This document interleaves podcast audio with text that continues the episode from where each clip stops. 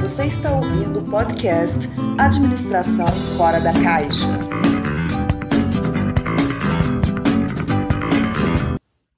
Olá, sejam bem-vindos e bem-vindas a mais uma produção do podcast do Administração Fora da Caixa.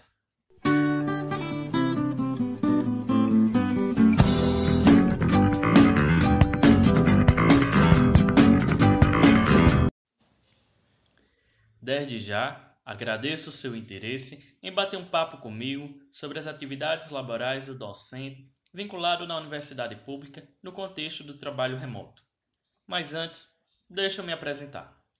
Me chamo Nauan Soares, sou bacharel em administração pela Universidade Federal da Paraíba e atualmente sou mestrando pelo programa de, de pós-graduação em administração, o PROPAD, na Universidade Federal de Pernambuco.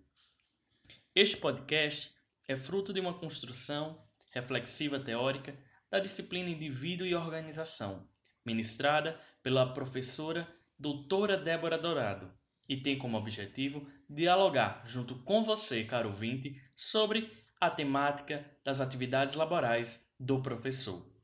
Para este fim, o nosso bate-papo foi dividido em três blocos.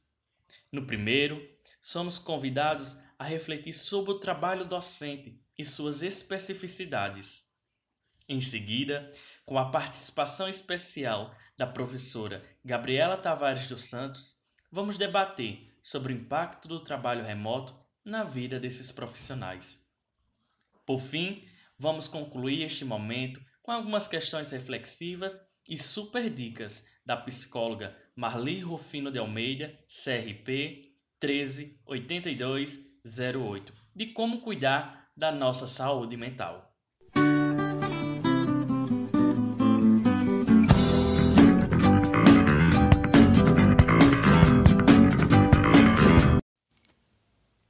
Confesso que falar sobre o trabalho docente é muito instigante e prazeroso.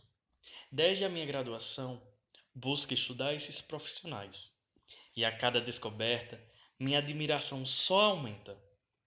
A carreira docente é desafiante. No entanto, essa profissão é essencial e faz parte da vida do indivíduo. Se você que me escuta não é professor ou professora, tenho certeza que durante sua trajetória de vida, algum desses profissionais te marcou de forma significativa ao cumprir sua missão de facilitadores do conhecimento e atores da transformação social. Então, vou te dar alguns segundos para resgatar em sua memória nomes de alguns desses grandes profissionais que passaram pela tua vida até hoje.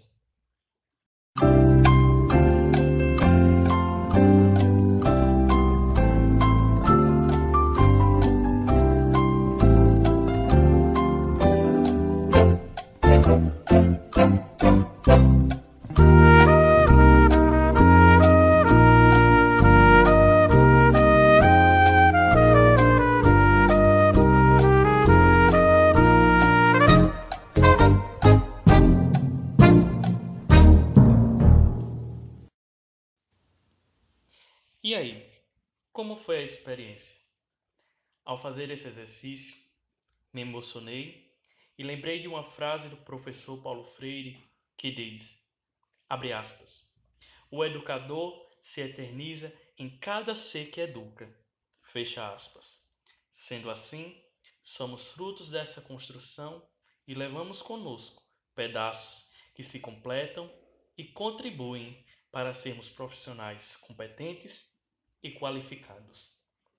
Mas você já parou para pensar sobre quais e quantos papéis o trabalho docente, em especial nos contextos das universidades públicas, um único docente pode possuir? Então, a pesquisadora e professora Gabriela dos Santos, em um trabalho apresentado no Enampale, na edição 2016, enfatiza que o docente contabiliza diversos papéis em sua atuação profissional, no qual somas o próprio papel do professor, pesquisador, orientador, avaliador e também o de gestor acadêmico. Não, você não escutou errado. Um único professor ele pode assumir o papel de professor, pesquisador, orientador, avaliador e gestor acadêmico. No entanto, a autora destaca que durante esse processo de formação docente não foram instruídos a lidar com múltiplas atividades nos quais requerem competências tão específicas. Isso nos leva a refletir: como esses indivíduos fazem para gerenciar tantas demandas? Aqui entre nós, eu acho que eles têm superpoderes secretos. Uau!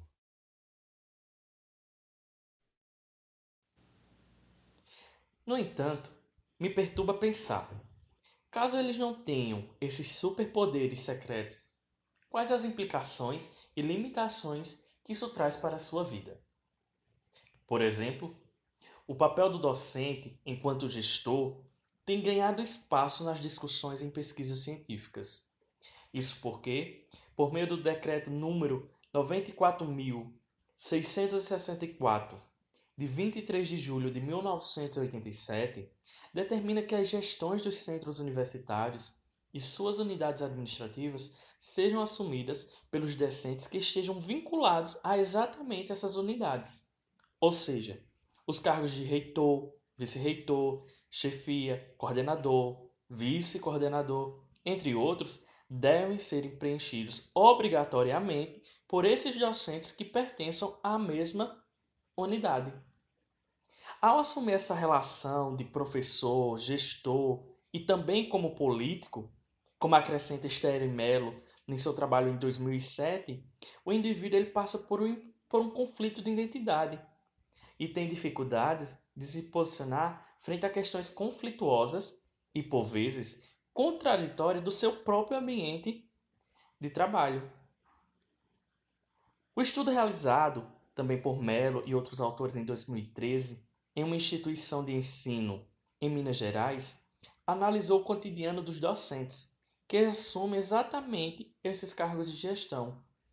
E os resultados demonstram que o quanto é exaustivo e desafiador a atuação da profissão, isso devido às restrições orçamentárias, políticas e institucionais assim como o engessamento dos processos provocados pela burocracia.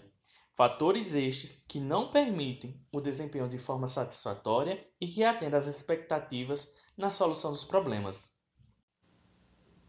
Steinmeier também aponta que os reitores e vice-reitores percebem reciprocamente seu trabalho como complexo, difícil e desgastante, pois exige deles grande dedicação e envolvimento emocional.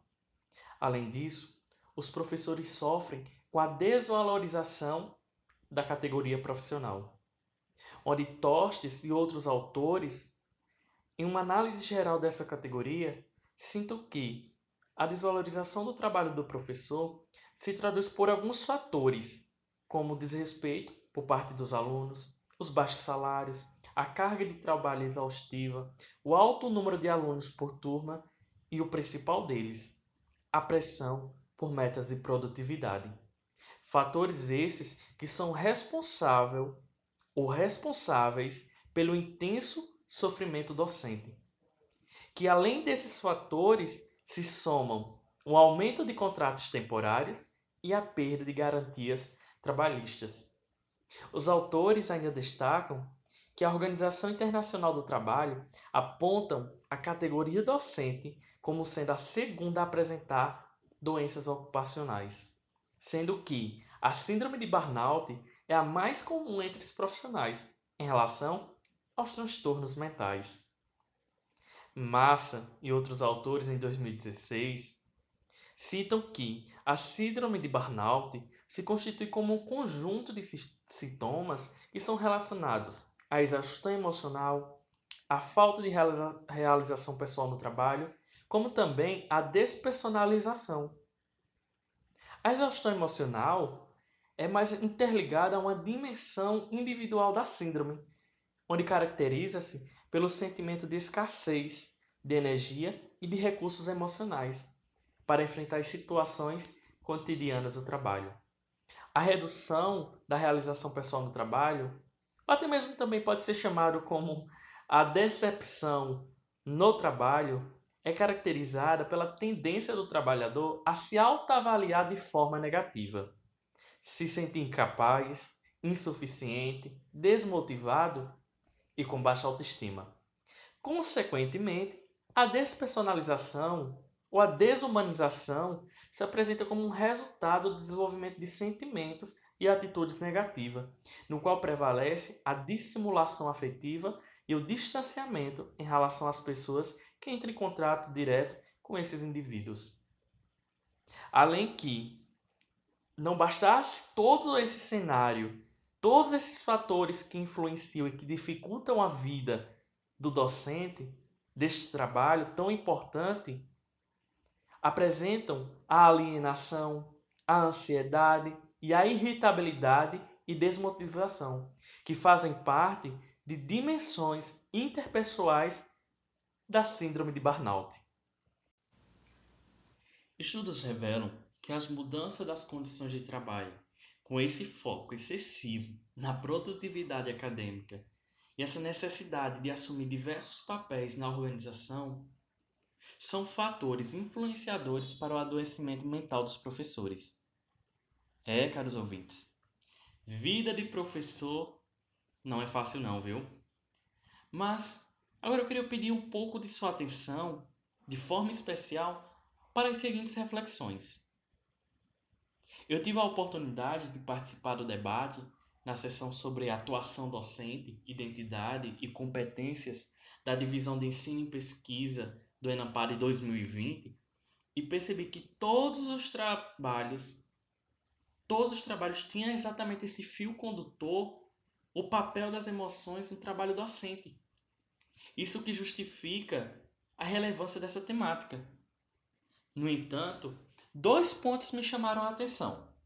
O primeiro deles foi no trabalho de Santos e autores no qual eles destacam que a importância do desenvolvimento das competências socioemocionais para que os profissionais, ou seja, os professores, tenham um bom desempenho a realizar suas atividades.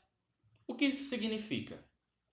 Um docente que não tem um bom gerenciamento é, de suas emoções, além de ter prejuízos para sua saúde mental, isso influencia negativamente o aprendizado dos alunos. O que é destacado é uma pesquisa realizada por mim em 2018 com professores do curso superior de administração em uma instituição é, aqui no Nordeste. O segundo ponto que me chamou a atenção foi o trabalho de Ferreira e autores, intitulado Prevalência da Síndrome de Burnout em professores de curso de Ciências Contábeis. A atuação na pós-graduação estrito senso faz diferença?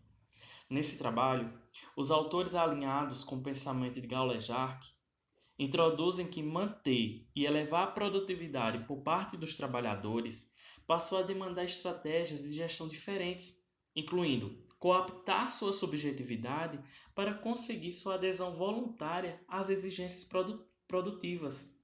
O trabalhador, nesse caso, ele precisa querer fazer parte do processo ser seduzido por esse processo para se sentir parte integrante da organização. Com isso, diante desse contexto, passou a ser necessário então uma nova lógica de gestão e de gerencialismo na forma de tecnologias de poder para obter a adesão voluntária dos trabalhadores a essas demandas produtivas na organização. Então, para finalizar esse primeiro bloco, dois aspectos são importantes para a nossa reflexão. E eu lanço esse desafio para você, caro ouvinte, fazer um amadurecimento, que a partir dessas reflexões, estudos venham a surgir para contribuir a entender essa realidade e os caminhos que possam vir à intervenção. O primeiro aspecto no qual quero fazer você refletir é sobre quais os mecanismos de controle que subsidiam a adesão voluntária dos docentes a essas exigências produtivas. A segunda é relacionado com uma tecnologia exerce poder sobre esses profissionais. Diante desses dois aspectos, desses dois questionamentos, nós encerramos o primeiro bloco e em instantes retornaremos à discussão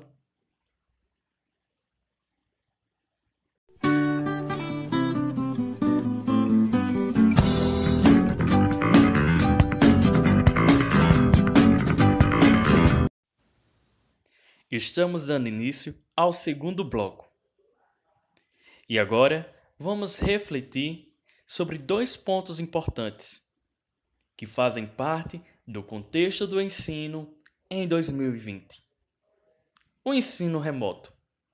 Pelas minhas leituras, percebo que nos últimos cinco anos, questões emocionais ligadas ao ofício do professor tem tido repercussão e causa preocupação à comunidade científica. Com isso, de forma especial, convidei para conversar conosco sobre este assunto a professora Gabriela Tavares dos Santos. Ela, que é doutora em administração pela UFPB, mestre em administração, possui especialização em educação de jovens e adultos e é graduada em Administração de Empresas pela União de Ensino Superior de Campina Grande. Atualmente, ela é professora efetiva da UFPB, do Campus 3, na área de Administração Geral, Planejamento de Carreira e Metodologia da Pesquisa, com ênfase em métodos qualitativos na administração, assim como é coordenadora do curso desde 2017. Sendo assim, Pergunto. Professora Gabriela, como a senhora avalia a satisfação no trabalho docente durante o semestre remoto? Então, Nauan, essa pergunta me faz refletir muito. Assim, de maneira geral, eu sempre me sinto satisfeita com o meu trabalho, sabe? Eu tenho uma vinculação sentimental e de valor mesmo, de crença, de valor muito presente no meu trabalho, na minha prática profissional. Eu me sinto daquelas pessoas, assim, uma daquelas pessoas que são é, apaixonadas pela profissão, sabe?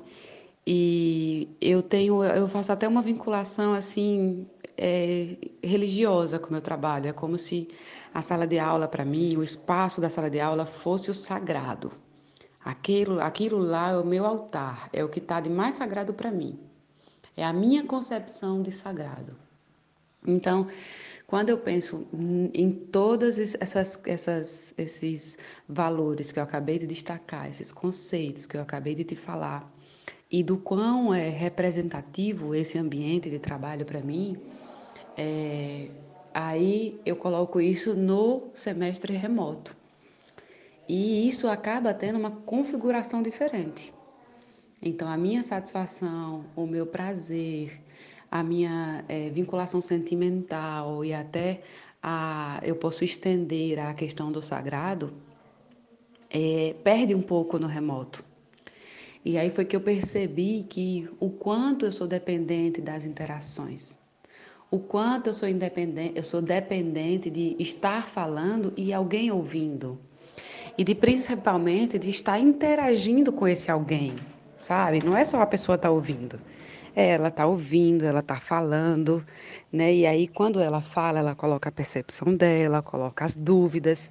E, a partir disso, né, nessa troca, a partir desse diálogo, eu também reflito sobre minhas, sobre, sobre, minhas, minhas construções, né, os meus princípios, os meus pressupostos, e isso vai tendo uma transformação mútua. Eu, junto com o estudante, e o estudante junto comigo.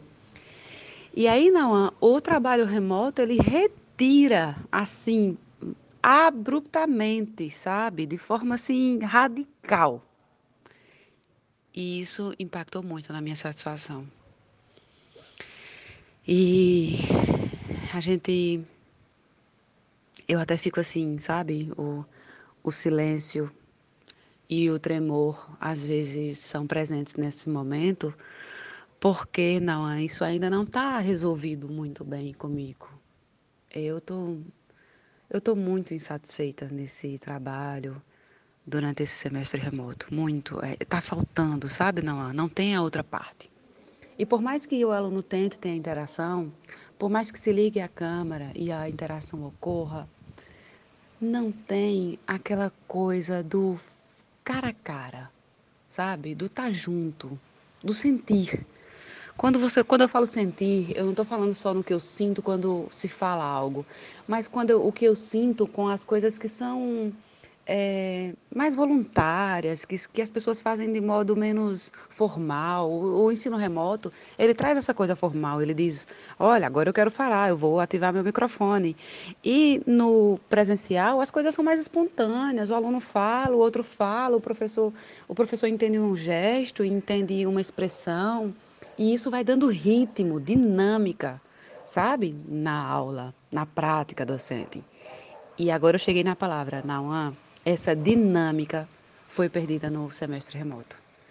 Então, eu estou me redescobrindo nesse processo, porque eu não posso é, permitir que todos esse, esses acontecimentos eles, eles é, impactem tanto na minha prática docente, mas é isso que tem ocorrido.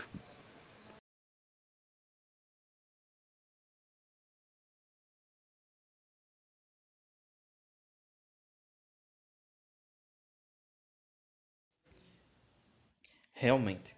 As palavras da professora Gabriela, ela mexe muito com o nosso inconsciente. Eu tive o prazer de ter sido aluno dela, orientando na, na graduação, e o, as palavras dela, o que ela fala, o que ela expressa durante sua fala, realmente a gente vê isso de forma nítida, na forma que ela dá aula, na forma que ela se dedica, mas e se essa fala da professora Gabriela se repercute por vários profissionais?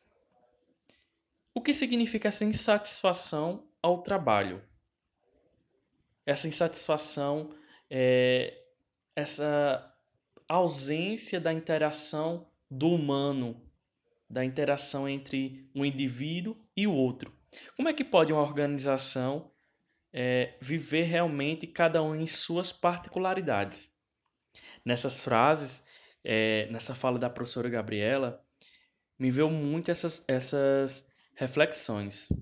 Contudo, é, eu quero instigar a professora e questionar sobre outro aspecto.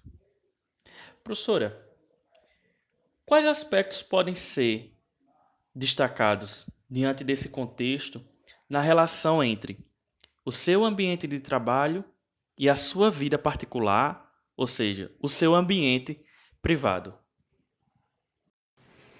Essas questões do essa pergunta que você faz, né, diante desses desses aspectos na relação entre o ambiente de trabalho e o ambiente privado, Nauan, para mim, assim, é, isso não é tão significativo quanto o que eu acabei de responder assim, é desconfortável, né? Poxa, você está na sua casa e aí você está abrindo a sua casa de forma, né? Às vezes você tá, você faz e nesse período remoto aconteceu muito, acontece muito isso.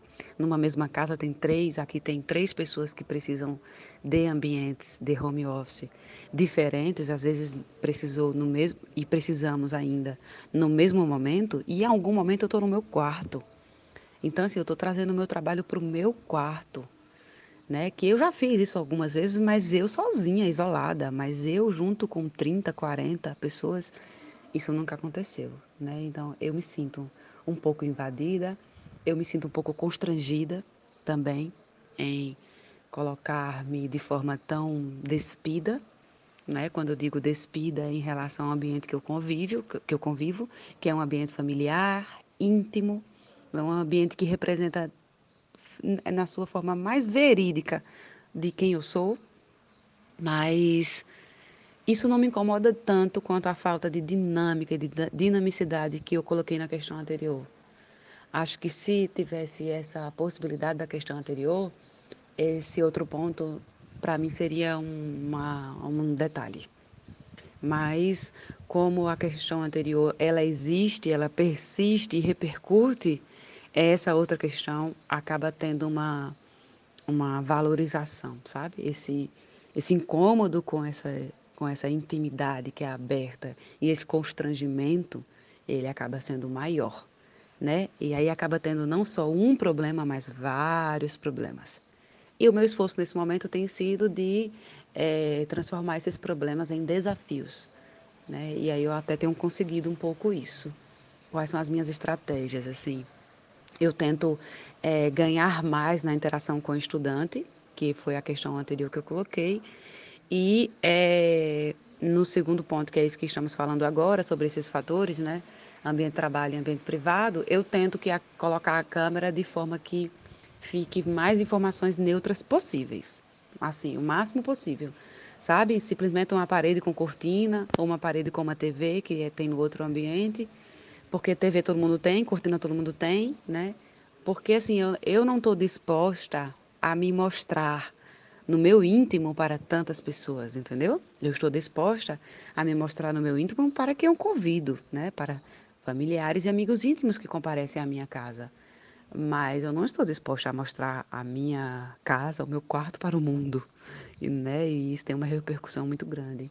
E dá sim, dá um incômodo, dá um constrangimento, mas nada tão desafiador quanto a questão anterior. Tá certo, não? Espero ter respondido as questões e agradeço por essas perguntas, porque ao passo que eu respondo, eu também é, desenvolvo o meu processo de reflexão e é, ajudo né, a me resolver, a me transformar e, quem sabe, a ser melhor e atuar melhor na minha prática docente nesse período remoto. Obrigada, um abraço.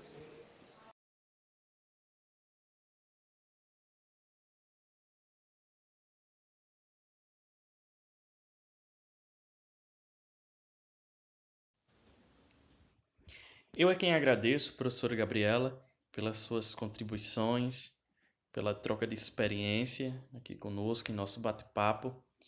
E realmente, desde o início desse podcast, eu acho que um ponto delicado desse trabalho docente, talvez um dos prejuízos que traz é, o ensino remoto, é a questão da privacidade e dessa interação entre o professor, o aluno e os demais colegas, mas a questão da privacidade é algo que, que toca muito é, entre professor, entre aluno. Eu acho que a gente não estava preparado para receber em nossa casa as universidades, as faculdades, não estávamos preparados para abrir a porta e hospedar é, por, por esse período que nós não sabemos ainda quando vai terminar, quando vai passar, mas é como a senhora bem tocou. É um momento de reflexão e é um momento também de inspiração para novos projetos. Com isso, nós finalizamos o segundo bloco e em seguida vamos finalizar também o nosso podcast.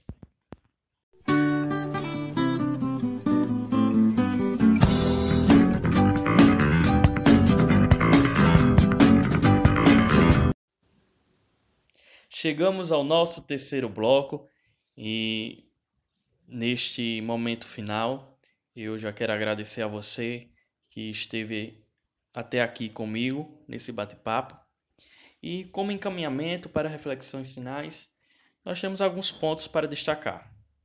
Eu chego ao final desse trabalho, dessa produção, refletindo realmente sobre os próximos passos, os caminhos que tem a, as, essas relações do trabalho docente, a, a necessidade de se investigar, mas não só investigar, mas trazer preposições, trazer, vamos dizer assim, uma intervenção por parte da comunidade científica para tentar contornar essa situação.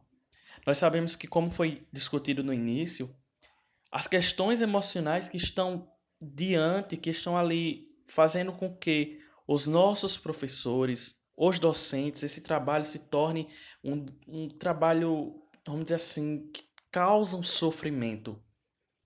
E não é assim que nós queremos ver, e não é assim que nós sonhamos pela, vamos dizer assim, na nossa sociedade. Nós sabemos que, como diz Paulo Freire, que é pela emancipação do indivíduo, é pela educação transformadora que conseguimos vencer um sistema de trabalho que pejotiza, que precariza e que, de certa forma, desqualifica toda uma construção histórica e social. Para finalizar este podcast, eu convidei uma profissional, a psicóloga Marli Almeida, para que nesse final ela pudesse trazer um pouco de caminhos e dicas para que esses profissionais eles possam superar e não cair nas armadilhas que muitas vezes as organizações colocam em questão. Bom dia, pessoal. Eu me chamo Marli Almeida, eu sou psicóloga, atuo é, no momento em clínica e também na rede SUS. É, sou especialista em terapia cognitiva comportamental. Tá, e eu, eu recebi o convite do aluno Nauan para falar um pouquinho para vocês sobre esses desafios né, em meio a essa pandemia e os cuidados voltados aos profissionais, ao cuidado da saúde do trabalhador, né, do professor universitário, o cuidado dessa saúde do professor em meio a toda essa pandemia. Então, primeiro eu quero dizer para vocês que nunca foi tão importante o papel do professor. Né? É, sim, é, identifiquem isso, né? É, absorvam isso. Mais do que nunca, vocês são peças fundamentais de direcionamento, de motivação, de elo com a faculdade, de estímulo a persistir, a é, sobressair-se durante esse momento tão difícil que toda a humanidade está passando, né? Então, assim, é algo que é imprescindível o trabalho de vocês. E eu entendo também que é muito desafiador, porque o momento ele traz é, uma certa insegurança e também ele traz esse olhar novo, né? Que foi a gente foi pego de surpresa, né? Nem ferramentas a maioria das universidades não estavam não estavam prontas com ferramentas para ter esse ensino online. Então, tudo teve que ser criado, tudo teve que ser formulado. Então, isso é uma dinâmica que, leva, que tem um impacto que leva um tempo para a gente absorver completamente e dominá-la completamente. É claro que alguns vão dominar de forma mais, mais rápida, outros não. Mas, de fato, o que eu quero dizer para vocês é isso. É que o papel de vocês hoje é muito mais importante do que talvez quando vocês estavam presentes é, presente fisicamente na sala de aulas, né? Então vocês continuam sendo esse elo, né, que vai buscar esse melhoramento, né, do conhecimento para que facilite o olhar, né, a curiosidade, a motivação do aluno. Passado isso, o que eu quero falar para vocês também é que eu sei que isso, essa, segura, essa insegurança, essa incerteza do futuro, de até quando essa pandemia pode, pode, pode é, perdurar, né, tudo isso traz também sentimentos negativos para a gente, profissionais né, que estamos atuando. Né? Então, traz desafios, traz uma, uma capacidade da gente se trabalhar, né? exige mais da gente. Né? Então, o que eu quero dizer para vocês, como dicas, é que vocês têm que abrir espaço nas rotinas, na rotina de vocês para ter um tempo de qualidade. Esse tempo de qualidade pode ser com a família, pode ser com os amigos, né, dentro daquele meio que vocês consideram seguro, com todas as normas e seguranças. Então, a gente fala muito em isolamento social, só que esse isolamento, ele é do meio físico, mas ele não precisa ser um isolamento afetivo. Então, é o momento de, da gente, mais que nunca, é solidificar nossos laços afetivos, seja com os amigos, com a família, com aquelas pessoas que estão mais com contato direto com a gente. Né? Então, esse tempo de qualidade ele pode ser feito dentro da nossa casa, através de atividades simples, como cozinhar algum prato é, com a, a, família junto, envolver naquele, né, momento ali, um filme, né, um, uma faxina de casa. Isso pode ser um momento que, para vocês, pode ser um momento de reconexão com a família, com as pessoas que às vezes a gente passava tanto tempo longe que não tinha esse, esse espaço. Né? Então, esse tempo de qualidade ele vai vir para poder a gente usar esse nosso tempo, não de uma forma estressante, mas de uma forma é, que vai acalmar nossas emoções, que vai nos trazer segurança, né? Outra coisa também que a gente tem que observar é o nosso autocuidado. Né? Então, preservar esses nossos cuidados interpessoais, nossas relações de amizade, nas nossas relações dentro de casa, né? nossas relações com a nossa fé, para quem é, professa algum tipo de fé, né? É, nossa relação também com o nosso corpo, quando a gente se cuida, quando a gente mantém nossos autocuidados, nosso autocuidado em dia, a gente também favorece a nossa autoestima, melhora nossas relações com, no, com consigo mesmo. Tudo isso tende a ser um fator protetivo para a gente desenvolver algumas doenças, né? Não é que a gente vai evitar 100%, mas é um fator protetivo. Então, fortalecer nossa rede de apoio é, com os amigos, com a família, de manejar esse estresse, seja do trabalho, que agora também está em casa, esse trabalho, né? Então, a casa, às vezes, pode ser um lugar propício a desenvolvimento de estresse. Então, que a gente tire esse tempinho no nosso dia para viver esse tempo de qualidade, não seja um tempo vivido de qualquer forma. É um tempo onde a gente vai centrar-se no momento presente, no que você está fazendo aqui agora, e você vai tentar explorar ao máximo esse seu tempo, é, de forma a te trazer um fator reforçador de sensações e sentimentos positivos, para enfrentar esse momento difícil de uma forma mais positiva. Tá? Então, essa é essa minha dica é, rápida de hoje. Eu quero deixar meu abraço a todos e quero dizer que o papel de vocês é importantíssimo, então se sintam importantíssimos. E um abraço para todos. Fiquem em paz. Agradeço à psicóloga Marli pelas contribuições, pelas dicas, pelo esclarecimento, foram muito pertinentes. E mais uma vez agradeço a você, caro ouvinte, que ficou até agora aqui comigo, conversando, debatendo e refletindo. Espero que possamos nos encontrar em, em outros trabalhos e assim desenvolvermos juntos uma, um diálogo e caminhos que torne o trabalho docente um trabalho digno e que honre realmente a missão do qual esses heróis possuem. Mais uma vez, obrigado e até a próxima.